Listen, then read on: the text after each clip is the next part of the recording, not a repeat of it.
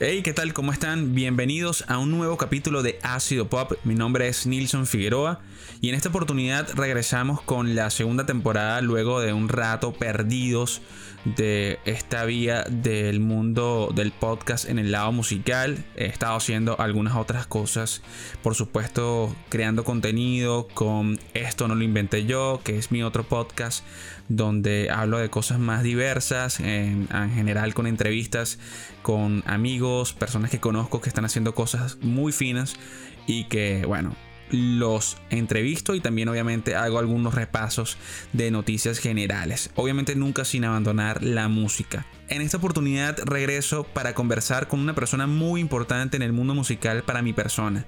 Eh, esta persona se convirtió en la influencia y en el culpable del lado bueno y positivo de que este servidor escuchara música y que amara el rock sobre todas las cosas.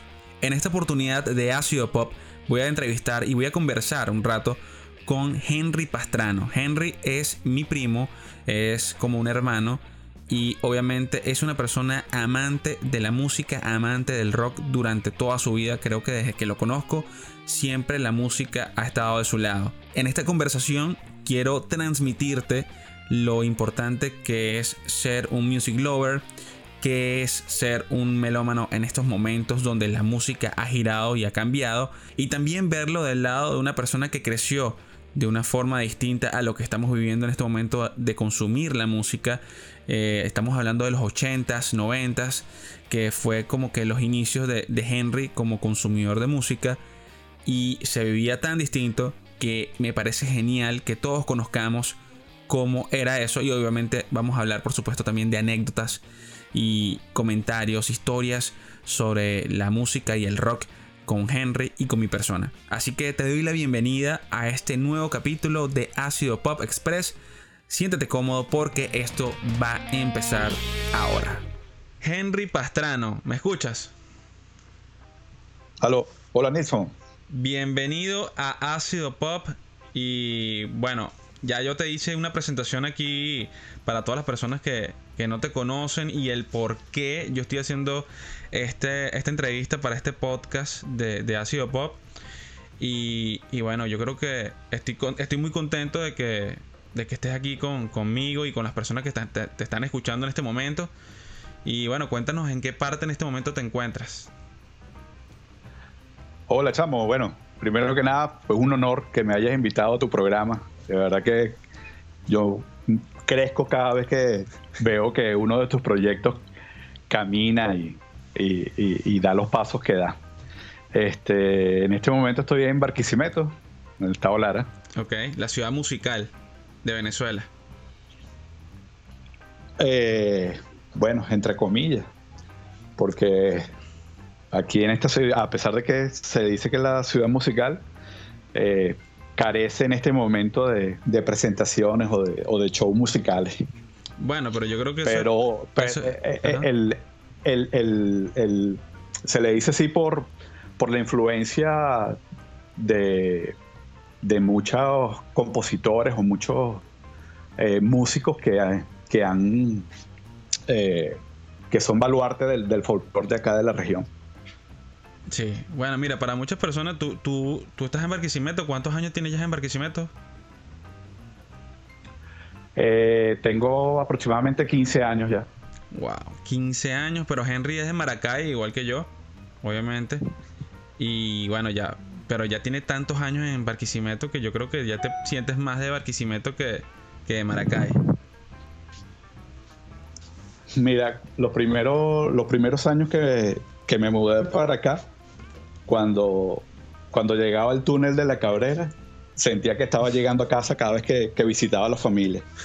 Ahora siento, ahora tengo el mismo sentimiento, pero cuando veo la tinaja aquí en el Cardenalito. Entonces se puede decir que sí, ya estoy guariza, eh, ya soy guaro, eh, adoptado.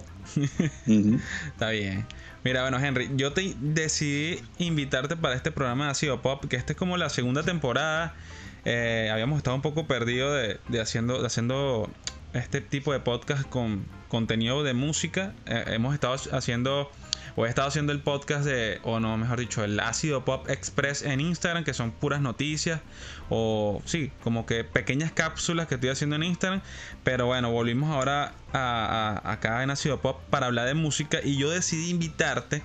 Porque como ya yo lo he dicho en la presentación anterior, y lo vuelvo a decir, tú has sido obviamente el culpable en, en una forma bonita o una buena forma de que yo tenga amor hacia la música y hacia el rock. Principalmente hacia el rock y obviamente después hacia la música.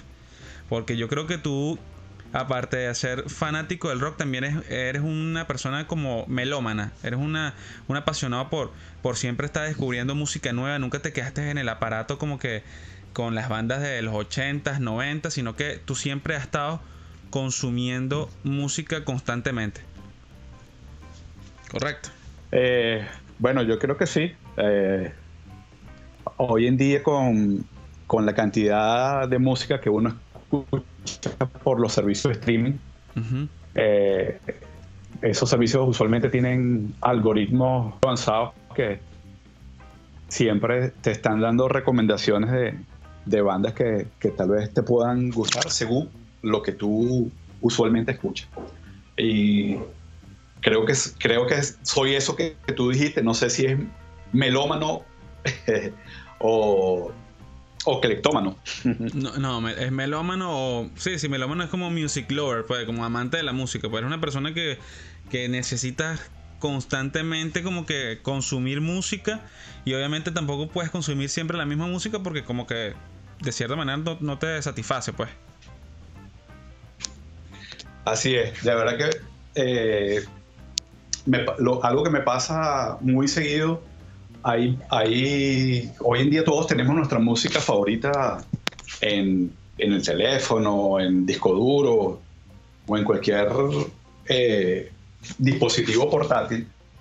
Y hay, hay algo que no sé si, si, si te pasa a ti también, que cuando hay muchas bandas que son bandas preferidas, que, esas que, has escuchado toda tu vida, que son el soundtrack de tu vida. Y extrañamente no, no, las tenemos ahí porque parece que como que si las hemos escuchado tanto que, tal vez no, no, eh, no, no nos aburren, sino que tal vez prefieres apartar espacio disponible para cosas nuevas que, que puedas descubrir, que puedas descubrir. Y, y bueno, sí, me, pasa, eso, a, mí, A, mí, también me pasa eso con, ejemplo, con bandas como Metallica, que Metallica para mí es como mi banda preferida, predilecta, pero yo si hablo, te abro Spotify es muy raro que yo escuche Metallica en Spotify.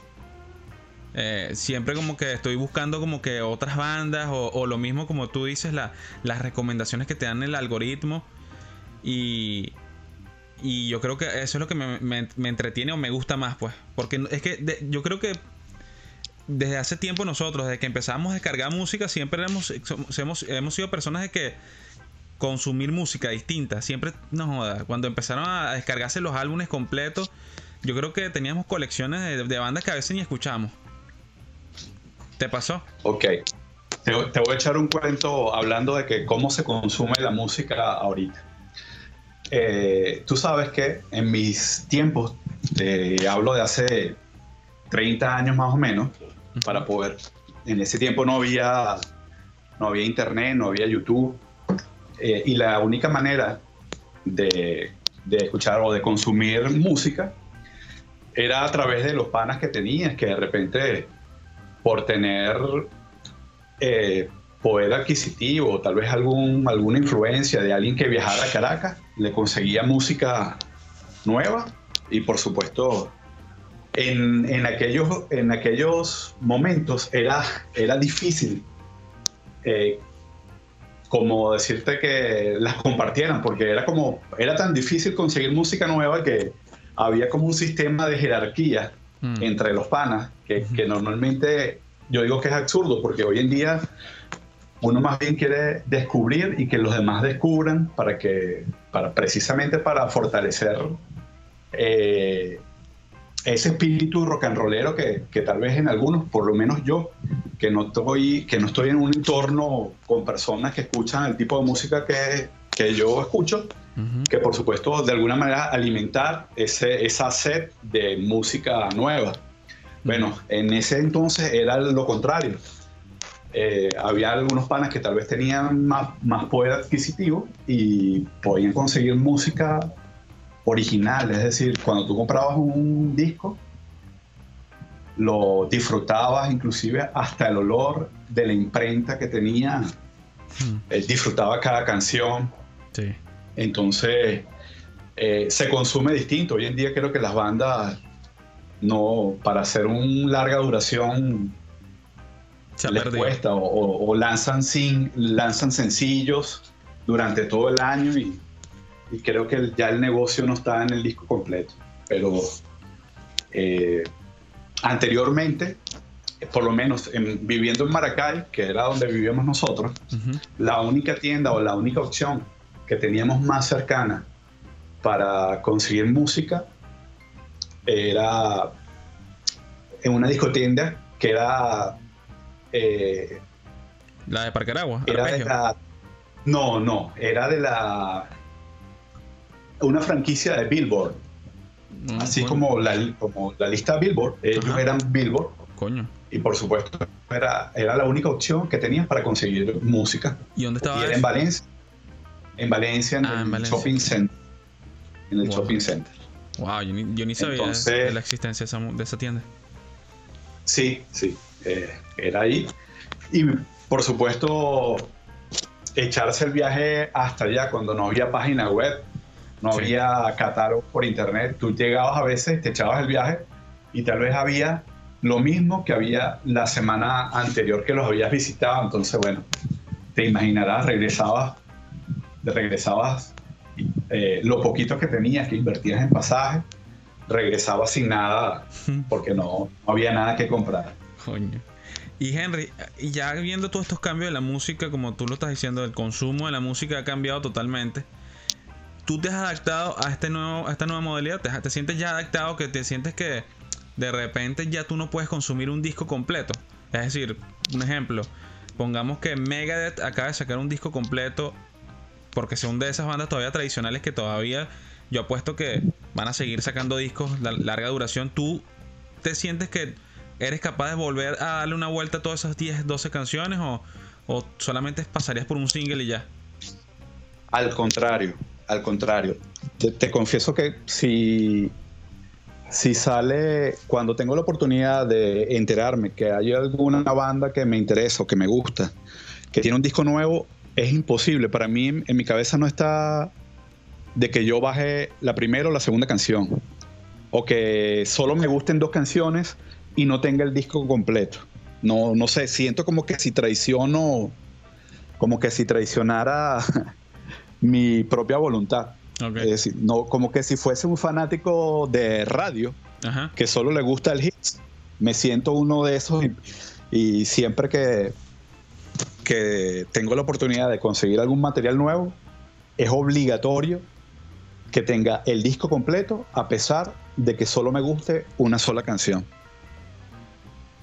Sí, sí, de verdad, eh, sí, eh, eh, eso pasa, yo creo que eso pasa, pero lo que pasa es que también como que lo que te digo, el sistema de estas, de estas redes, estas aplicaciones de, descargas de música o de streaming, mejor dicho, este, nos, están acostumbrando, ¿no? Que no, solamente escucho un single y ya, pues, pero. Ah, lo que te iba a comentar, que también qué pasa cuando uno escucha un disco completo es que uno escucha también de repente canciones que, que son buenas, pero que no le dan, ¿sabes? Como que la promoción. ¿Me entiendes? Sí. A, mí, me ha pasado que yo de repente, ok, sacaron este disco y estas tres, cuatro son los sencillos del álbum. Pero entonces cuando te pones a escuchar todo el álbum, descubres que de repente hay una canción, coño, muy buena y que nunca fue promocionada porque de repente la disquera o la banda no quiso, no le, no le la vio como un posible éxito. Eh, sí, también pasa. También hay otra cosa que tal vez influye a que no le demos seguimiento o no escuchemos un trabajo completo, que es que hay, tal vez nosotros que venimos de la vieja escuela donde la escasez de música era nuestro día a día, cuando, cuando te metes en cualquiera de los servicios de streaming, ya sea YouTube o Spotify, hay, te muestra tanto cosas similares y hay tanto donde hacer clic que prácticamente te, te desvías realmente a lo que fuiste a escuchar. Sí. Que es lo que me pasa a mí, que entro a escuchar algo y gracias a una recomendación eh, me pierdo por otras cosas y, escucho tal vez algo que no fue lo que me interesó en un primer momento. Sí, totalmente. Mira, Henry, bueno, para las personas que nos están escuchando, eh, Henry, como lo dije al principio, fue la pieza fundamental de que este que está aquí, el servidor, empezara a escuchar rock y que no se fuera por el camino de los Backstreet Boys y NSYNC. pero pero obviamente, y, bueno, que, no solamente del rock, porque yo creo que también fue a nivel general de la música, pues, porque yo creo que tú eres una persona que si tú sabes que una canción es buena, así sea de reggae, así sea de hasta del mismo pop, tú la reconoces tú dices, mira, esta canción es buena, marico, esta canción es buena. ¿Cierto? Cierto, cierto. Bueno, hoy en día, eh, a pesar de que fui eh, tu influenciador en, en cosas extremas, hoy en día yo creo que uno con la madurez avanza y musicalmente y, eso tú lo sabes como músico. Mm. Yo no soy músico, pero... Pero, pero eres consumidor. Escucho, eh, escucho mucho, mucho jazz, escucho blues eh, y otras cosas. Por supuesto también escucho, aún escucho el thrash metal. Eh, por supuesto cuando estoy solo, porque es difícil a veces con la familia y, y escuchar esa, esa música que, a todos, inclusive que a mí a veces me aturde, no hago que, no hago que los demás sufran por mí. Es que de hecho escuchar rock se ha convertido en algo más personal últimamente. Es decir, cuando, bueno, yo creo que de repente antes lo era también, porque yo creo que el rock siempre ha sido como que, obviamente la música no aceptada por muchos, por los, por la mayoría, ¿no? Solamente la música, el rock es consumido como por personas específicas este.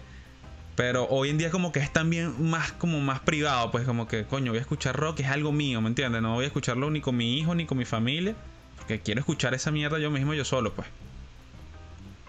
Y Henry, ahora te voy a hacer una, te voy a hacer una pregunta, hablando del rock.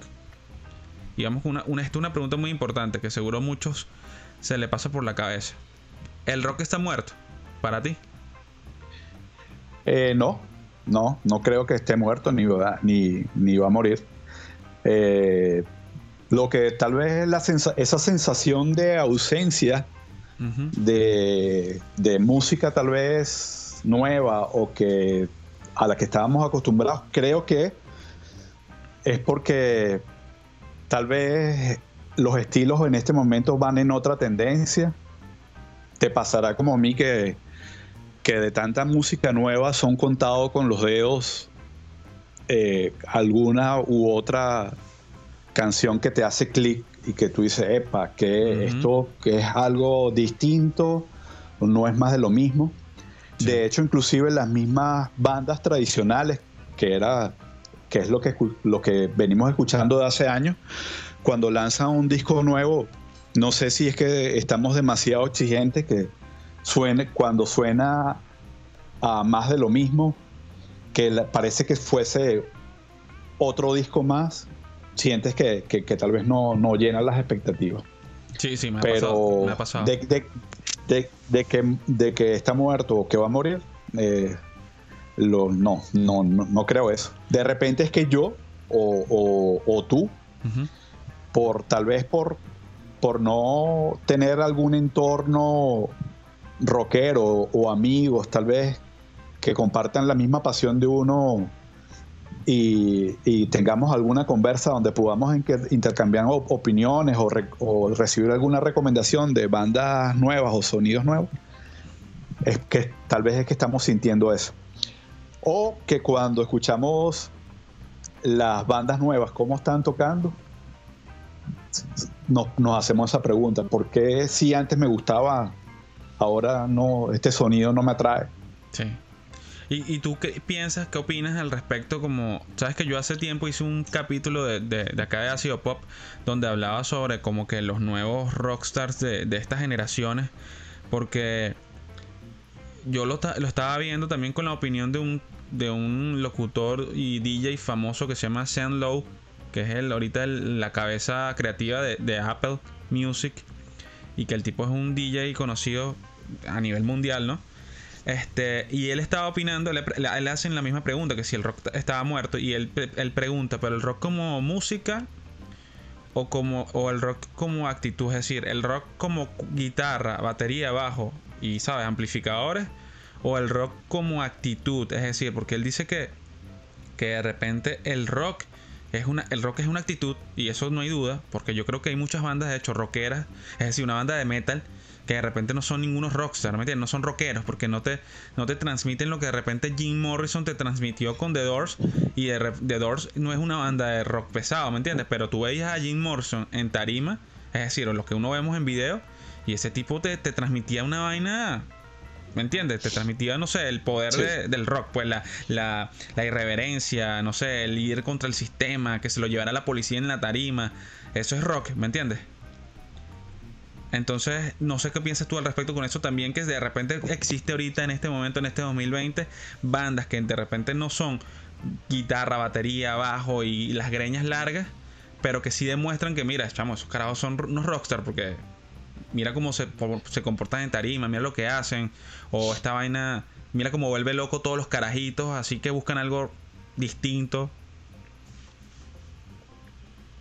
Claro, esa sensación tal vez en el público Hoy en día en los conciertos de rock todavía se mantiene. De hecho, cuando tú, cuando tú vas a un concierto o cuando ibas, cuando íbamos a conciertos, ya tú acuerdes nada más de esa primera fila, los que estaban adelante, que eran los fanáticos tal vez de esa banda, eh, por supuesto, con aquella pasión que, que tal vez sienten esa sensación de, que son sus ídolos. Pues. Hmm. Pero creo, creo que lo que tú dices va porque en vista de que ya ah, cuando tú dices rockstar, es porque eh, creo yo que hace 20 años el dinero que generaba la industria musical era infinito mm. y por supuesto tal vez eh, las bandas más conocidas de alguna manera tiene, eh, tenían el dinero y por supuesto la fama en el escenario, yo creo que esas son las dos, dos de las características para sentirte un dios y por supuesto proyectar eso hacia el público. Pero... Sí, sí, sí, continúa. Sí, te escucho. No, no, no, dime. Pero creo que también es porque ahora como la música se consume distinto, yo creo que eh, esa, esa actitud de rockstar tal vez ahora no la ves en, en las estrellas de rock, tal vez ahora ves la actitud de rockstar en las estrellas tal vez del reggaetón, que ahora, por supuesto, por su popularidad, eh, tal vez eh, son los que ahora eh, dan, esa, dan esa imagen. Bueno, tú sabes que yo hice... Pero es precisamente, es precisamente por, el, por la fama y, y por la popularidad Tal vez por eso no pasa ahora, porque el rock and roll tal vez fue, fue un género que tuvo más aceptación en los 70, en los 80. Mira, tú sabes que yo hice el podcast que te estoy comentando, el capítulo del podcast que está, que fue uno de los primeros que hice de Ácido Pop en el 2018 y, está, y el, título se llamaba Los nuevos defensores del, del rock.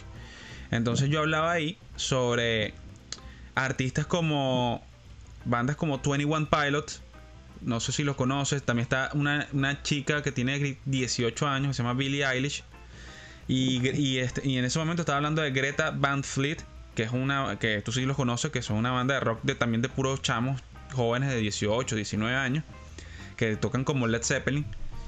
Que prácticamente es un Led Zeppelin, pero versión, ¿sabes? Con chicos jóvenes. Este. Y yo los puse como que esos eran los, que estaban dando la cara por el rock. yo, a mí me parecía 21 Pilot, esos, 21 eh, Pilot te explico, son un, vocalista que toca bajo y teclado y un baterista, más nada. Lo demás es puro sampler. Pero una cosa que me parecía de rockstar de esos, de esos dos es que, un ejemplo, hace, cuando ganaron un Grammy o unos MTV, unos premios de esos, los bichos, ellos dijeron que si cuando se ganaran ese premio, creo que fue un Grammy, cuando ganaron un Grammy, los bichos se iban a montar en la tarima a recibir el premio sin pantalones. Y lo hicieron, se montaron así sin pantalones, una vaina irreverente. Que de repente, eso me pareció a mí como que mierda. Es una vaina, ¿sabes? Que de repente unos padres decir, ay, estos están locos, ¿me entiendes? ¿Qué es lo que era son ese? Sí.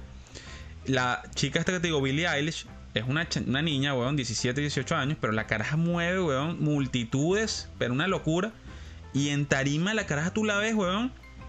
Y es la, la vaina, no sé, la, la chica te transmite como que dulzura, pero con vaina tipo. Yo cuando la vi, yo decía, con una vaina tipo Marilyn Manson. De hecho, hasta yo creo que en la música suenan vainas ti- tipo. Tipo Marilyn Manson. En, en el- en la música, tipo. El disco de Marilyn Manson, Animal. Coño, ¿cómo se llama el disco este de Marilyn Manson? Animal. Me acuerdo, el que, que sale con el cabello rojo, ¿te acuerdas? Que el, que el Sí, tipo tenía sí. como. como te- se puso como un cuerpo de mujer. Eh, sí, sí, bueno, sí, cuál es. Eh, de hecho, es que tú escuchas la música de Marilyn Manson, por ejemplo, va a irnos a los 90 y la gente, Marilyn Manson era lo peor que tú podías escuchar porque los padres te decían tú estás loco, estás en drogas. Pero si tú te pones a escuchar la música de Marilyn Manson de ese disco, marico, vaina escuchaban, tú- habían ritmos de, de este, ritmos así que eran como de, como de R&B, blues, una mierda toda rara, electrónica, pero no era una vaina que, ah, heavy metal trancado. Pero el tipo era la estrella del rock más arrecha que había en los 90, pues por, lo- por los momentos. Bueno, es precisamente parte de lo que estamos hablando. Que eh, cuando tú dices que, que- que tus padres cómo reaccionaban cuando escuchaban esa música, eso es prácticamente eh, yo, por ejemplo, en mi caso, la única manera de poder escuchar música era cuando estaba solo en casa. Y eso normalmente cuando tú tienes, cuando tu, ma- tu madre, no, tu mamá no trabaja y es ama de casa, casi nunca ocurre.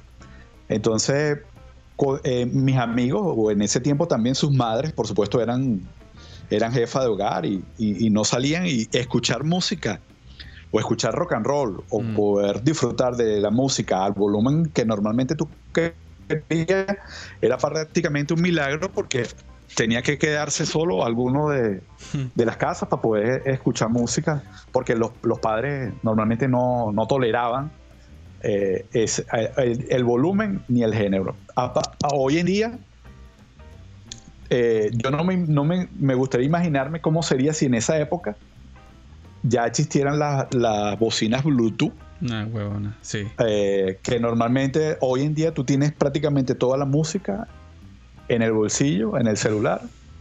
Y si quieres escucharla en el, en- y si quieres escucharla en la cornetica Bluetooth, ya sea pequeña, grande, de, de la que tengas.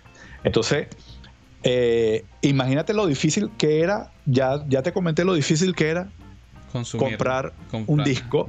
Exactamente. Entonces ahora imagínate lo difícil que era escucharla. Mm. Entonces, bueno, es prácticamente la, la- la tormenta perfecta. No sé, hoy en día somos sobrevivientes. Sí. Y, y te digo, yo en, en casa ya se acostumbraron a que cuando yo amanezco de ganas, eh, de ánimos, pongo el, el tupa, tupa, tupa, tupa, tu, que que por, por supuesto nadie soporta, pero ya, ya se cansaron como de, bueno, ya, ya sabemos que está alegre y ya son tres, cuatro canciones y después se, Se va a dormir. canciones y después se calma y le baja, y le baja volumen, exactamente. Luego se va a dormir. Entonces, eh, oso, exactamente. Entonces, era prácticamente una odisea, una odisea. Nuestros amigos del barrio nos reuníamos siempre en una escalera o en sitios donde normalmente uno no molestara a los vecinos. Mm, Y sí. por supuesto, ahí no había, no había presupuesto para música portátil ni nada. De hecho, no, no, no había presupuesto ni para cavas, para hielo, nada. O sea, eh, era prácticamente eh, todo a muy bajo presupuesto, que era lo que, lo que coincidía con todos. pues. Y no, me hiciste recordar cuando dijiste meterse en un cuarto con los panas, escuchar rock así cabilla, todos metidos encerrados. Marico, yo me acuerdo con mis amigos, yo me metía en un cuarto así, eh, en, en casa de un pana, en el limón, y nos metíamos todos ahí dentro del cuarto de él a escuchar que si en ese momento estábamos escuchando un disco de Korn o Disturber. Y esa mierda era hasta el volumen. Yo me acuerdo que Eusebio, se llama Carlos Eusebio, que le daba volumen. Marico, está al máximo. Que la vaina no daba más, decía máximo, ya, no puede dar más esa mierda y las cornetas, el bajo explotando y uno, uno brincando en esos cuartos, todos ahí como que estábamos en un concierto. Y me hiciste también recordar cuando de repente nos íbamos a reunir, qué sé yo, en la casa y teníamos que ir para el patio a llevarnos la música, entonces teníamos que desconectar la corneta, agarrar los cablecitos, ya te perol para allá, para nada, weón, es proceso, weón. Ahora con hacer, la mudanza. La mudanza completa, marico. como que mira, ¿dónde vamos en la vaina? A eso es lo que... ¿Ah?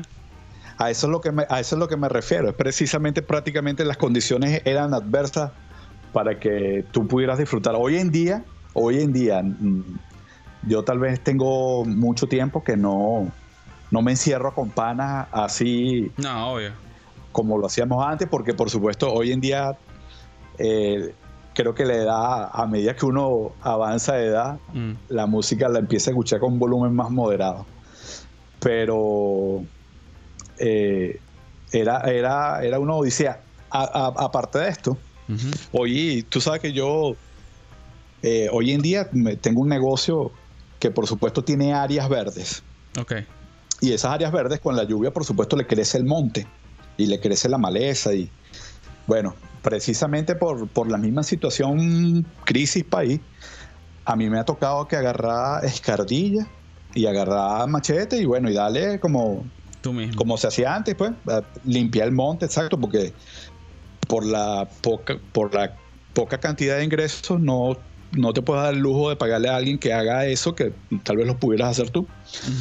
Entonces, yo me acuerdo que las áreas verdes de, del edificio donde nosotros vivíamos, nosotros éramos los que lo limpiábamos, por supuesto, por, un, por una paga, pues que era algo tal vez simbólico, pero normalmente cuando uno es estudiante y cuando, cuando que en tu casa por supuesto no hay ingreso y no hay plata para otra cosa que no sea comida, eso caía del cielo precisamente para poder eh, pagar la música que, que, tus padres por supuesto no iban a patrocinar. Entonces en estos días estaba eh, haciendo eso, limpiando, limpiando el terreno que normalmente le crece el monte. Y te Y, recordé tanto eso, me acordé tanto que yo dije, bueno, estoy cansado en cinco minutos que tengo haciendo esto y pensar que yo sí, eh, limpié cientos y cientos de metros precisamente con la, con la intención y con la ilusión de que, bueno, después de esto nos vamos para Valencia el fin de semana y vemos qué, material nuevo conseguimos en, en, en Billboard en, en Billboard para ver qué, qué, qué, música nueva tenía. Coño, que eso suena tan, Esa parte suena tan de pinga que yo. Bueno, yo creo que yo no lo viví porque yo. Yo viví la época de la piratería extrema en Venezuela, de que uno compraba discos pirata en, la calle, pues, ¿me entiendes? Eh, no, no viví esa parte nunca de comprar un disco de acetato porque ya cuando los discos de acetato cuando yo estaba muy pequeño y cuando yo estaba adolescente salieron los CD y los estaban los cassettes y los CD. Este. Pero no, esa parte tan bonita de ella. Bueno, yo creo que lo que. Eh, bueno, yo vi una parte así, como lo que tú me dices, pero yo iba para el centro, para la Avenida Bolívar, con mis amigos, con Leonardo, con Miguel. Y decía, y yo tenía plata para comprar un disco. De repente mi mamá me ha dado plata. Y mira, hoy tengo para comprarme dos discos, marico. Entonces iba para el centro, uno se llegaba a los lugares que sabías que vendían puro rock, porque habían, la mayoría era pura vaina de reggaetón, salsa, cosas así. Y, cuando ibas para el lugar de rock, coño, tú llegas ahí, coño, ¿cuál me llevo, weón? Tal, este, el otro. Y después te ibas para la casa corriendo a darle play a esa mierda, weón. Y a todo volumen. Creo que era algo parecido a eso, pero, lo tuyo era como que, coño, era más. Lo tuyo fue una vaina más recha, weón. E, era un ritual, Nilsson, porque era prácticamente cuando tú lo comprabas, la única manera de escucharlo era llegar a casa. Sí. Y llegar a casa y, que se dieran todas las condiciones hmm. que hablamos antes, que no hubiese nadie en casa, que, tal vez te fuera a interrumpir la, el disfrute de la, de la música. Eh, otra cosa que te iba a comentar, de, para ver, de la anécdota esta de, de bueno, se me, se me fue. Ahorita sí me recuerdo. De, de la cortadera del monte. De la cortadera monte. de la cortadera, pero se me, se me fue, se me fue el hilo de lo que estaba, Pero si me acuerdo ahorita te, lo pues. retomamos. Dale, dale. Este, mira, bueno, vamos a seguir con otra, otra pregunta que te tenía aquí, una no encuesta, sino como una pregunta de inquietudes, ¿no? Que uno siempre... ¿Qué estás escuchando ahorita? Eh, ahorita estoy escuchando eh, Stoner, de algunas recomendaciones que me llegan de, de, YouTube Music. Eh, estoy escuchando, me nutro mucho a través de podcasts españoles. Específicamente hay dos que escucho donde semanalmente son la fuente hoy en día para mí de, información. De música nueva, de información, música nueva. Uno se llama Maxi Metal y el otro, el otro se llama Con Fuerza Heavy. Eh, los dos tienen formatos distintos. Uno es más entrevista y más bandas eh, españolas o latinoamericanas que otro. Pero eh, donde semanalmente escucho material nuevo y, lo que acontece en la noticia, en el mundo del rock and roll, es por, por estos podcasts que, por supuesto ahora no tienen frontera porque lo, escuchas inmediatamente que lo, que lo realizan. ¿Y alguna banda, alguna banda que se te pasa ahorita por la cabeza? Porque obviamente son tantas que uno puede escuchar en un momento, pero ¿tienes alguna en mente? Eh, mira, estoy escuchando tal banda ahorita, me gustó este sonido. Sí, sí. Eh, en estos días escuché una banda que se llama Fukushima, que es relativamente nuevo porque creo que tienen solo una larga duración y, dos sencillos anteriores, que por supuesto me voló la cabeza porque la primera canción es con ese estilo, ese estilo que, con el que tú creciste escuchando música, que por lo menos para mí para mí es el trash metal de la, de la vieja escuela. Ah, ok, es eh, trash. Y, trash, eh, pero eh, a pesar de que ese no es, no es trash metal, tiene, tiene, esos pincel, tiene esa pincelada de, de metal que por supuesto te pone a, a mover el esqueleto. Mm. creo, hay otra banda que se llama, déjame ver, déjame buscarla aquí porque creo que la tengo aquí, que son unos, unos portugueses. ¿Son de Brasil o de Portugal? Ya, te lo voy a buscar. No, eh, Portugal. Te voy a. Un momentico. Dale, dale. Portugal. Sí, porque es bueno ese, a veces es que tanta música que pasa uno por dándole play ahí que uno ni se, guarda los nombres de. Solamente lo guardas ahí en favoritos y ya, pues tú sabes que estás ahí, pero no te acuerdas del nombre. También eso es otra cosa que también como que uno ha perdido. Sí, sí. Espérate un momentico. ¿Qué, pasa exactamente? Te dicen, Henry, ¿qué estás escuchando? Ya, espérate un momento, dame abrir eh, Deezer, un momento para buscar mi carpeta de favoritos. No, no, pero es que te tengo que decir el nombre, de, porque estoy seguro que tal vez alguien que pueda escuchar este, este podcast y quiere escuchar ah. música nueva, seguramente lo va, lo va a ubicar y, Obvio, que esa es la idea. y, se pueda sentir, se pueda sentir identificado con, con este. Ellos, ellos mezclan, no es sinfónico, mezclan como una, eh, ya te voy a decir. Esta parte vas a tener que editarla. Este no, silencio. No, no, no. Vamos a, vamos a poner esto como es así. que mezclan como folk con, metal. Folk, exacto, exacto. Pero es un sonido con una flauta que prácticamente es, como que, es, como que, si pusiera. ¿Tú has escuchado celta? Exactamente. Mm, ok. Sonido celta con metal. Coño. es, una vaina. Ajá, dímelo. La banda se llama Vaca, pero Vaca con. Con B. Con B, con B de vaca, la B pequeña, y la la C no es C, sino K. Mm, vaca. Vaca. Ok. Así solamente, vaca. El, vaca, ajá. el disco se llama Totem. Coño, bueno. Ya sabemos entonces, hay que buscarla también, porque yo no la he escuchado tampoco. No, totalmente. totalmente recomendable. Y es como que tú has escuchado el flautista este que, que es maracucho, que se llama eh, ¿cómo que se llama este flautista maracucho que por supuesto toca, toca cosas de Navidad, y, pero toca la flauta muy bien? Verga, no me acuerdo. Bueno, es, un ícono de la música. Aquí Venezuela, en, Venezuela. Es, en Venezuela. Es un flautista talentoso. Y es como que si fuese él con, rock and roll. Mm, coño, está bien. Mira, Henry, también te escuché hace rato que estabas comentando que nos mencionaste esto de, tus cambios musicales. Y, yo lo sé personalmente. has pasado del rock más pesado hasta llegar hasta lo más clásico. Cuéntanos de esa evolución tuya como melómano, como, como amante del rock. Este, pasar de escuchar puro trash y decir no aceptar más nada que no fuera trash o, heavy metal a llegar un momento que dijiste, mira, yo puedo empezar a consumir esto y esto y esto, y ahora estás escuchando vainas que, que, vienen, son las raíces del rock.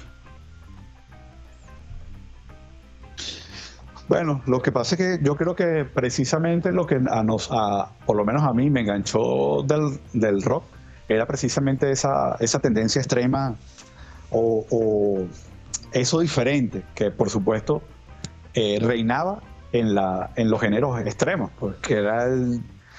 Eh, que fueron, yo comencé prácticamente al revés, es decir, empecé a escuchar música extrema, o no sé si a muchos les pasa así, pero a medida que tú, por supuesto, maduras, vas encontrando la belleza en sonidos donde anteriormente no le dabas mucho interés porque sonaba muy, muy suave o poco, poco extremo o poco agresivo. Y realmente lo que había era una belleza musical, pero por supuesto aún yo no tenía la madurez para verlo así. Sí, yo, es, que, es que yo creo que todo el mundo es, eh, raro, es, raro que un muchacho, un joven empiece en esa época de los 80, es raro, de que seguro lo hubo, pero que, te digo, mira, Henry, vamos a escuchar mejor, eh, qué sé yo, eh, eh, ¿qué te puedo decir? The Doors, de repente hasta The Doors era muy suave para una persona en ese momento. Y tú decías, no, tú eres loco, yo lo que quiero escuchar es Slayer, Exodus, eh, Sacred Rage, toda esa vaina. ¿Me entiendes? Sí, sí, siempre pasa, normalmente con los panas de uno siempre todos tienen eh, influencia o, o les gustan algunos géneros más que otros, por supuesto al momento de poner la música siempre había esos conflictos de, que cada quien quería poner lo suyo y por supuesto habiendo gustos distintos. Hmm. Había momentos que, por supuesto lo que estaba pues, lo que estaba sonando no era no era lo tuyo, pero bueno, ya te iba a dar la oportunidad, ya te tocaba tu turno. Sí, y, tienes amigos obviamente que también obviamente hay amigos que no se han quedado siempre en el aparato de, y no lo digo de mala forma, sino como que no evolucionaron a nivel musical, pues como que se, quedaron en una época y más nunca escucharon más nada nuevo. Mm, eh, sí tengo, tengo tal vez conocidos que, por ejemplo, me pasa, me pasa mucho que, por supuesto, ya si tú te vas a tiempos pasados, tú dices, bueno, me acuerdo las rumbas, o, no rumbas, la, los momentos donde te reunías, las reuniones de rock and roll, que era con exceso de todo. Eh, conocido conocido eh, en Venezuela como las, reuniones de Comegato. Exactamente. me, llamó, me, hace años tuve la oportunidad de, poder visitar eh, amigos que con que esas reuniones en ese tiempo, por supuesto, yo era uno de ellos. Y me tocó repetirlos años después, donde por supuesto prácticamente el tiempo no había pasado, me refiero a, al volumen de la música, al tipo de licor y tal vez a la misma, a la misma dinámica que, se, que había ahí en, en la reunión. Era prácticamente como que si el tiempo no hubiese pasado, y había más headbanger que, que tal vez conversaciones interesantes. Entonces yo dije, bueno, ¿será que no, ya yo no pertenezco a, este fue, entorno? ¿Cuándo fue eso? Eso fue hace como no sé, calculo que como 10 años más o menos. Eso no que fue tuve en la oportunidad en el de- limón. que- no, fue en Caña de Azúcar, en, en una reunión Eso. rockera de Caña de Azúcar donde había Una banda tocando. inclusive hasta una banda tocando, yo, sí. yo- yo estaba ahí. Y yo, ah, bueno, entonces yo en ese momento yo sentí que, que el tiempo ahí no había pasado porque ya, o, o yo- ya soy un tipo aburrido que tal vez no le gustaba eso. Yo, yo estaba contigo ahí y creo que veníamos de la. No sé si ese mismo día fue la misma reunión con tus amigos, pero en el limón, uno un del, del amigo tuyo del limón que, que, que era como que lo que tú estás hablando hace rato al principio, que, que el que tuviera más este eh, adquisición. Más material.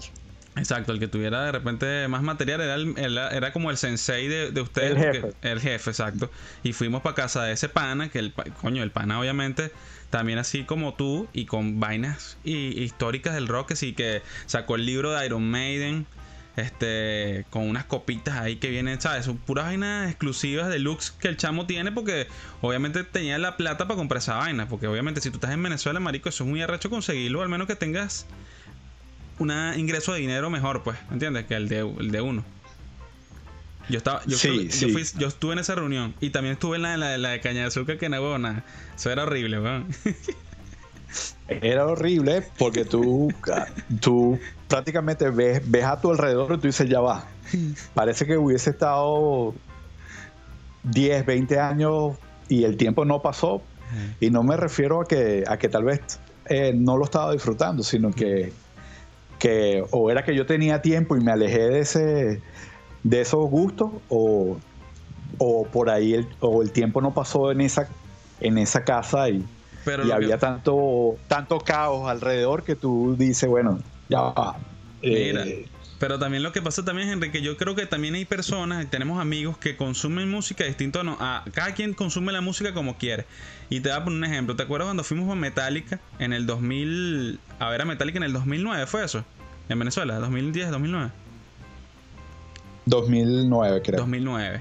Bueno, eso fue hace 11 años. Y entonces fuimos un grupo, obviamente yo fui con mi grupo de amigos y obviamente estabas tú y yo tengo una y yo soy de, yo de repente siento que yo soy la persona que si voy para un concierto y más de Metallica, yo tengo que, que sentarme, es decir, quedarme paradito y disfrutar del show, ver esa mierda así, ¿sabes? Tengo que disfrutar todos los Claro. detalles que yo pueda. Y están los otros que consumen la música que necesitan darle vuelta al cabello, los, como tú dices, los headbangers, porque, Sí. porque es su forma de disfrutar el concierto. Porque si ese tipo siente que no cabeció un- durante Master of Puppet, no vivió esa mierda. Que es, el, que es el caso de del amigo mío que también tú lo conoces, Adrián, el peruano. Que, que yo recuerdo Sí, ese loco. Mientras yo veía el concierto, cuando viraba para la izquierda, yo veía ese bicho dando vuelta un ventilador en las greñas. Ra, ra, ra, ra, ra, porque porque, porque él- esa era su forma de disfrutar la metálica, ¿me entiendes? Claro, claro. Y, y yo creo que eso pasa de repente con la fiesta de esa caña de azúcar, que coño, son gente que tú dices, nada, esa es la forma que ellos lo disfrutan y nosotros lo disfrutamos de repente como que escuchando la música, pero hablando paja y, y hablando de, de comentarios, de anécdotas del rock, pues creo que uno lo disfruta así, pues. Exactamente. Pero bueno, eso es creo que eh, parte de lo que de lo que tú estabas comentando del- de la evolución, porque hace 10 años yo era uno de esos, pues. Entonces, Un flaquito con las greñas largas metiéndose en la, el en, en la olla. En la olla, exacto. Pero así como tú dices, eh, o si vas a un concierto, lo ideal es disfrutarlo de en cada, cada una de sus ejecu- ejecuciones y por supuesto que ese, que ese recuerdo te quede, De por vida. pero no, no, no somos quien para decir sí, sí, no exacto. hagas esto, no hagas lo otro, porque no- en algún momento nosotros fuimos uno de ellos. Gen- De hecho, de hecho yo Ajá. me estoy acordando, creo, y, Ajá. y- y siento pena, siento pena ajena, porque cuando tú estabas hablando de que de los inicios, por supuesto, eran escuchaban música extrema, era poco tolerante tal vez a cosas que no sonaran así. Entonces recuerdo que, que una vez fuimos a un concierto de Gilman en el teatro, teatro de la Ópera y lo, lo teloneó un un chamo que cantaba como baladas con su guitarra. Eh, lo destruyeron. imagínate, lo valiente que fue para él pararse en ese escenario con acústica en un público de Gilman del, de los años 90 lo destruyeron.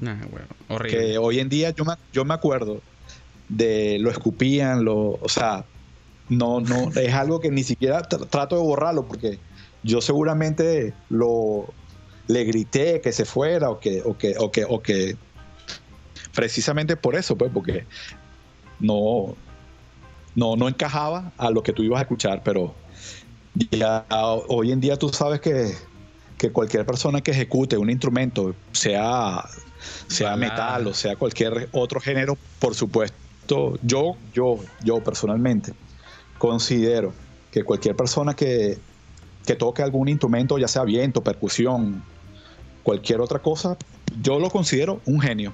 Claro, pero, eh, independientemente del género que sea. Pero eso no lo pensabas cuando tenías 17 años, porque a los 17 años lo que pasaba por tus venas era puro metal. Y eso no solamente tú, eso, eso tú lo ves en, documentales donde tú ves a los, a los a la gente joven en esa época que mira, metal, si aquí no hay metal, se pudre todo el mundo. Fuera de aquí, te destruimos. Anarquía. Exacto. Exactamente. Era, una vaina que, exacto, y, había que vestirse de negro y, y si tú escuchas a otra mariquera, eres un marica y, ¿sabes? Yo creo que hasta yo vi gente destruyéndole CD a otros amigos si tú le mostrabas una vaina marica bota esa mierda, weón, tú eres loco.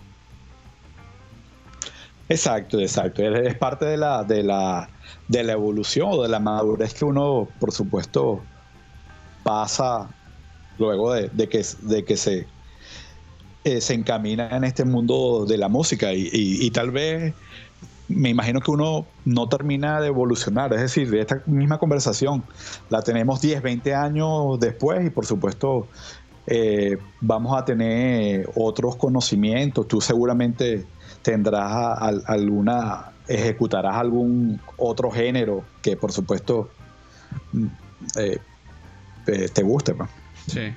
Sí, no, claro, porque uno evoluciona constantemente y bueno, como músico, yo creo que es parte, la evolución es vital y, y, no solamente lo digo por mí, sino también cuando uno ve y estudia otras bandas, de así bandas que tú admiras, tú ves que esa gente que evolucionó pero lo hizo porque lo, lo, lo, hacen por su por ser músico, porque es una vaina que tú necesitas experimentar poco a poco, pues, porque si no como que hasta te puedes aburrir de cierta manera de lo que haces, pues. Que, que hay otras bandas que también sí han estado toda su vida haciendo la misma vaina y, no se radillan y han tenido éxito y coño, arrecho, pues. Bueno, entre esas bandas que, que tienen haciendo música que a ti te gusta toda la vida, por eso es que tal vez, tal vez el cantante o el guitarrista tiene su proyecto paralelo mm. donde tal vez ejecuta o le da forma realmente a lo que quiere. Eh, y no tal vez a lo que a, lo que tal vez impone el resto de la banda. Sí. Mira, Henry, ¿algún concierto que recuerdes de, de esos conciertos que marcaron tu vida no sé, adolescente, noventas, no sé, cuéntanos eso, algún concierto que haya marcado tu vida y que tú lo recuerdes así con... Así porque me gustó ese comentario del Gilman, que coño, que eso, son conciertos que de repente hay gente que dice, mierda, yo sí fui para ese concierto, me acuerdo. Otro concierto así que tú digas que fue, coño, bueno, histórico para ti. Mira, tengo sentimientos encontrados con, esos conciertos y te voy a contar por qué. Tú sabes que a pesar de que nosotros íbamos con el dinero para pagar una entrada, eh, siempre había algún mal, mal, portado en el grupo que salía con, con, la idea de que, bueno, ¿cuánto tenemos para la entrada y cuánto tenemos para tomar? Entonces, siempre eh, me pasó muchas veces que por no decir algo contrario al resto del grupo y no, y no verme como el, tonto, tuve que seguirlos en, el plan que era, bueno, vamos a hacer una cosa, lo que tenemos para la entrada lo invertimos en licor, así tomamos más, nos emborrachamos más y después vemos cómo entramos por las malas. Entonces eh, tengo prácticamente eh, sentimientos encontrados porque conciertos que tal vez pude haber disfrutado tranquilamente desde, desde el palco, tranquilito, sin, sin, sin correr peligro, a, exponerme a que tal vez me fueran a, meter preso por, por saltar barandas, saltar cercas. Entonces, siempre, no sé si a los que, los que escuchan esta, este, este podcast tuvieron, vivieron esa época que, que tal vez en vez de ir a disfrutar el concierto, fuiste más bien a buscarte un peligro y, a, correr o, a saltar por donde no tenía que estar. Bueno, yo, me acuerdo, yo me acuerdo de uno, aquí que estás hablando de esa mierda, eh, ese fue en Maracay, en la casa portuguesa, estaba con dos panas y teníamos la misma opción, o compramos entradas para entrar a la, vaina esa, pero no íbamos a tener nada para beber. O compramos unas botellas y nos quedamos como unos huevones afuera de Casa Portuguesa, escuchando desde atrás el puto concierto. En la morita, tú sabes que esa vaina en Maracay, de madrugada esa mierda es peligrosísima. Y bueno, como unos locos, weón, tomando solamente en la calle, marico. Porque lo que nos importaba más que de repente de la banda que iba a tocar en ese momento era embriagarnos. Y después irnos caminando porque no teníamos tampoco para taxi. Bueno, así, pasando así, así, así, así fueron muchos de los míos. Entonces, eh, todo por el alcohol. Eh, todo por el alcohol. Mira, pero algún concierto que sí entraste, pues un concierto que sí lograste entrar y que te acuerdes que, que lo vacilaste, que lo disfrutaste, que... Eh, creo que uno de los que más disfrutamos fue ¿Te, recuerdas el de Slayer en, el poliedro? inolvidable, inolvidable. Porque a pesar, ¿te acuerdas que estábamos tan sobrios nosotros dos que nos daba miedo el alrededor? Porque toda la gente que estaba alrededor parecían unos cavernícolas. Porque el, público que va para Slayer es ese público agresivo que, le rinde que le rinde culto a la banda entonces eh, se dejan influenciar por esa violencia y, prácticamente tú no sabías en qué lugar ponerte porque en ningún lugar te sentías seguro. Pero ese fue yo creo que uno de los que más disfruté gracias a la sobriedad, a, la, que por supuesto no, no había exceso. Coño, y a, ese concierto Nosotros creo... ¿ah? Dime. Que ahora que estoy recordando, cuando estoy haciendo aquí memoria, prácticamente tú tuviste en muchos de como, compañero en, varios eh, icónicos. Coño, uno, uno icónico entre nosotros y, coño, creo que fue mi primer concierto de una banda de, heavy metal. Fue la de Barón Rojo en Valencia. No, no se me ah, nunca se me va a olvidar eso. Y si Leonardo llega a escuchar este podcast, que estábamos, estábamos en Casa de Leo en Caña de Azúcar, escuchando música, porque lo que hacíamos siempre era eso, y llegaste tú con el Renault rojo y me tocaste corneta. Ah, no, me, creo que te llamé, llamé yo a la Coromoto. Y tú me dijiste, mira, ¿qué estás haciendo? yo no, estoy aquí donde leo escuchando música. Ah, ¿quieres ir para un concierto? Coño, por supuesto. Dale, pues, este, entonces creo que hasta tú me pagaste algo de la entrada. Tú me, pusiste algo de la plata y yo tenía creo que como 10 mil bolívares y tú me, me completaste lo demás y me dijiste, te paso buscando un rato. Y coño, le digo a Leo, Leo, marico, me voy para Barón, Rojo ahorita. Ah, porque nosotros estábamos hablando del concierto de Barón Rojo. Y dice, coño, marico, Barón Rojo va a tocar en Valencia, qué peo, que no sé qué. Y cuando tú me pasas buscando, imagínate. Leonardo también le entró ese dolor y ese loco, ¿te acuerdas que terminó parando en Valencia con Orángel, el chamo este que, vivía también allá en Caña de Azúcar? Que coño, que ese chamo también fue parte influencial de la música de nosotros. Y, y marico, que... Ese es de mi época. Claro, Orángel es de la época tuya. Y... Y bueno, marico, que arrecho ese concierto que tocó Gilman, por cierto, también. Gilman fue el que le abría a, Barón Rojo y ese fue el primer concierto que yo fui de una banda de heavy metal, marico. Bueno, eh, ahorita, ahorita estoy recordando y me llegan, me llegan imágenes de Valencia, pero de, Valencia en otro concierto que fue el, el, Gilman Fest donde tocó Testament y, y, y, Megadeth. Dos días, eso fue, un, eso fue un fin de semana de gloria para nosotros. Exactamente. Que eso fue. Exactamente. Nos acostamos a dormir. vimos a Testament, que para mí Testament fue lo más arrecho. Porque Megadeth, obviamente uno tenía la expectativa con Megadeth. Pero tuvieron un peo con el sonido al principio y fue más o menos chimbo, ¿no? Pero con Testament ese sonido tan arrecho de Testament, weón, que uno dice, mierda.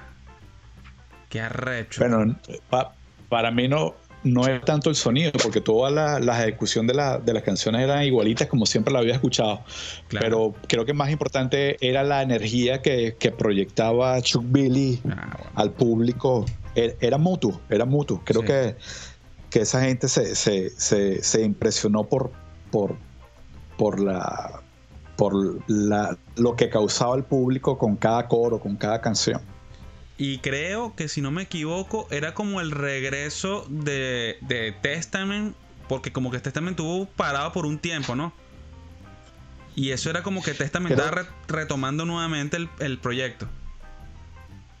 Sí, sí, sí. de hecho, si no, si no me equivoco, creo que el disco, el disco o algún trabajo reciente de ellos se, llamaba como La formación de la maldición, algo así. Hmm. Sí, no, Testament, de verdad que no he tenido la oportunidad de verlos otra vez, pero marico, que, que bandón Testament. Y bueno, Megadeth también cuando tocaron, después que empezaron a organizar el pedo del sonido, coño, también sin palabras, pues. Muy arrecho. Y recordando, y lo que te iba a decir es recordando Slayer, para, aquí para finalizar lo de las memorias del rock. Este, marico, en Slayer, no sé si eh, era el poder de Slayer ¿O es que en el, en el poliero los conciertos sonaban muy arrechos? No, yo creo que es, el sonido del, del bomb, de esa batería, que tú, son, tú sentías que era como tu corazón al que latía. Es, es, la agresividad de la banda. De hecho, eh, cuando tú escuchas, cuando yo, me pasa a mí que escucho eh, Angelos Dead o cualquier otra canción de esa icónica de, la banda, siento como que me traslado de una vez a ese, a, ese, momento. Porque, a ese concierto. ¿eh? A ese concierto. Ese concierto. Yo me, yo me traslado a ese concierto cuando escucho la guitarra de, de la canción de. No me acuerdo el nombre de, de que empieza. ¿Cómo es este? Este. Coño. Se me olvidado el nombre, ¿vale? Ese es del disco Season in the Abyss, creo. Ese, creo que es ese. Skeleton of, the Society. Sí. Creo que es ese disco. Marico, no, weón. Sí. Pa' ver, Season. Pero bueno. Estoy buscando ahora la, estoy buscando la caleta mía. Bueno, en fin. Sí. La, la, la, la chuleta. Para ver, aquí está. Soul of Heaven, no. Season in the Abbey, este. Dead, skin, Dead Skin Mask. Skin Mask. Ah, sí, Dead Skin Mask. Marico, que muy arrecha esa canción, weón. Mira, Henry, ¿cómo ves el para finalizar, cómo ves el futuro de la música y eh, a nivel de, de, los estilos, de los géneros y cómo lo ves ahorita con esta situación que estamos viviendo en este momento con, coño, que es otro tema de los conciertos. Pero primero respóndeme cómo ves el futuro de la música. ¿Cómo es el futuro? No sé. Eh, bueno, lo que pasa es que nosotros aquí en Venezuela tenemos un escenario distinto al resto del, al resto del planeta. Sí, pero a nivel general, pues. Ya tú sabes aquí las condiciones. A nivel general. Eh, bueno, casualmente me imagino que todo, todo hoy en día las bandas que están que tal vez tenían discos para lanzarlos este año, que, por supuesto tenían ya shows pendientes en, alguna, en algunos festivales, por supuesto, deben estar más tristes que nosotros. Sí.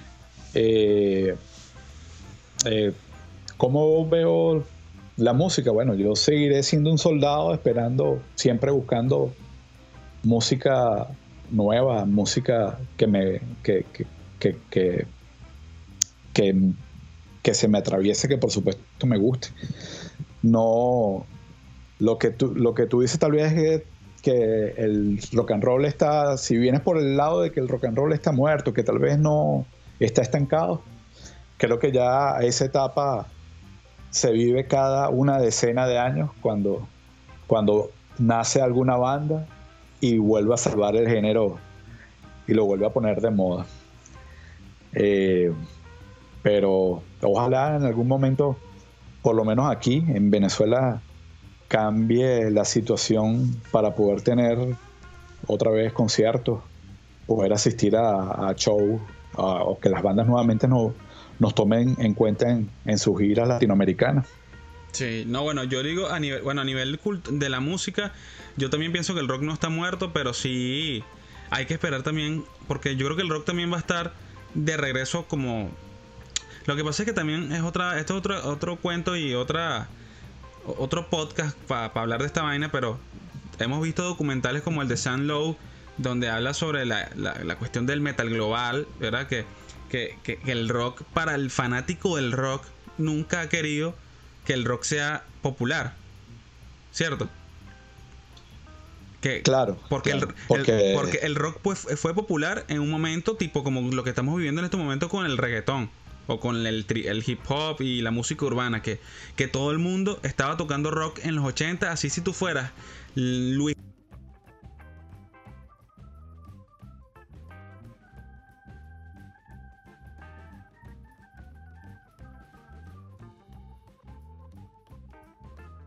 Aló, Henry.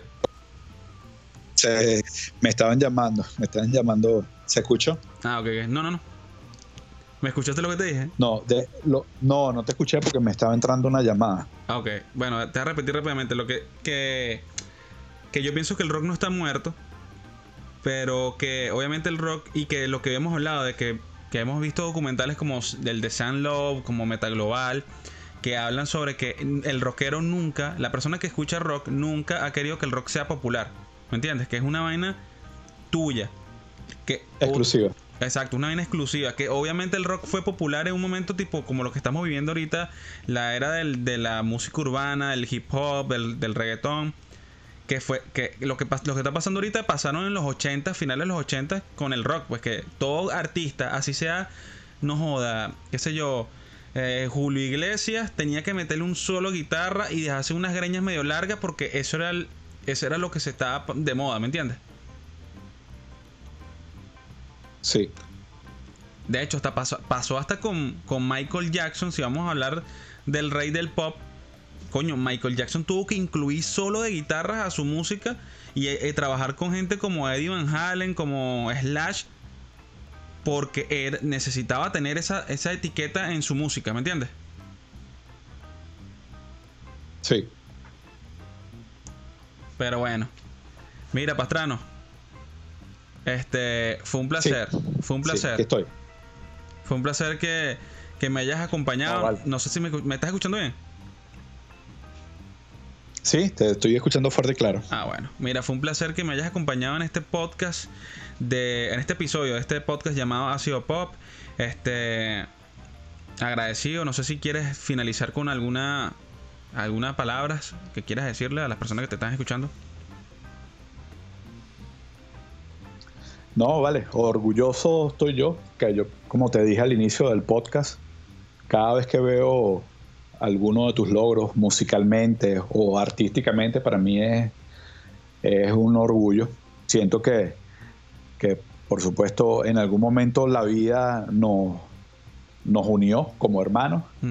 Eh, te considero un hermano y, eres una de las personas que ha tenido la, intención de seguir sus sueños y seguir siempre hacer lo que le guste.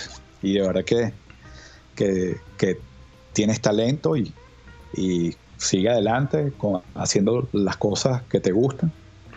Y bueno, no, estamos a la orden y muchas gracias por invitarme. Dale, estamos, yo creo que vamos a estar pendientes para hasta para una próxima conversación que porque creo que quedó como que tela por cortar sobre muchas cosas que, que, podemos hablar de más que todo también del rock porque creo que y de las vivencias que hemos tenido pero bueno lo, lo vamos a dejar para otro para otro capítulo Seguro, seguro. Dale, pues Pastrano, muchas gracias. Y bueno, me despido de las personas que están escuchando, por supuesto, este podcast llamado Ácido Pop. Nos vemos en una próxima oportunidad. Ya saben que pueden seguirnos a través de las redes sociales como arroba Nilson Figueroa, arroba Ácido Pop. Henry, ¿tú, tienes alguna de las redes sociales activas? que quieras mencionarla. O te, o te quieres quedar en el anonimato. no, no quiero quedarme en el anonimato. no, no soy, no soy, no suelo visitar las redes sociales. Bueno, pero si están, si están en, Venezuela y están en y visitan Barquisimeto, coño, ¿dónde está ubicado el restaurante? Porque por lo menos vamos a darle publicidad. Ah, el restaurante está ubicado en la carretera Vieja del Placer. Se llama Tacun Grill. Ok. Ahí estamos desarrollando, desarrollando una propuesta gastronómica eh, en el sector eh, de Caudare, eh, con, una cocina este, criolla y con unos sabores un tanto distintos. Excelente, bueno, ya lo saben. Este, para las personas que obviamente están en Venezuela. Bueno, Pastrano, un abrazote y gracias. Chao, cuídate.